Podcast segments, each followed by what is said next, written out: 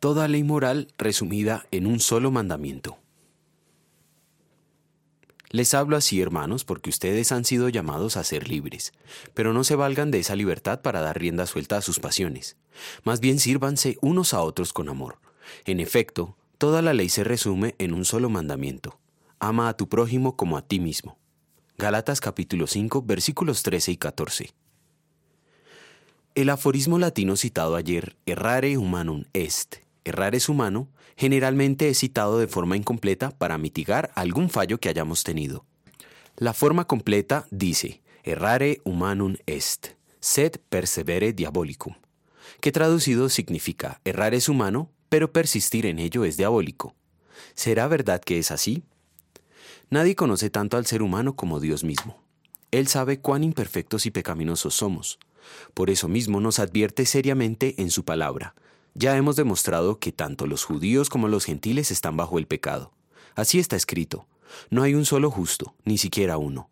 No hay nadie que entienda, nadie que busque a Dios. No hay nadie que haga lo bueno. No hay uno solo. Romanos 3, 9 a 12. Con estas palabras nos muestra que todos somos merecedores de toda la ira de Dios, pero también, debido a que se sabe que no podemos ser perfectos como Él lo exige, ha enviado a su Hijo Jesucristo para ser nuestro sustituto, de manera que su perfecta obediencia a la ley moral de Dios no sea atribuida gratuitamente, y que el castigo que como pecadores merecemos lo lleve Él en la cruz. El resultado a nuestro favor es que ya no estamos bajo la obligación de obedecer perfectamente la ley moral de Dios, los diez mandamientos, para ser agradables a Dios. Él está satisfecho con los méritos de Cristo. Por esto Pablo afirma que hemos sido llamados a libertad.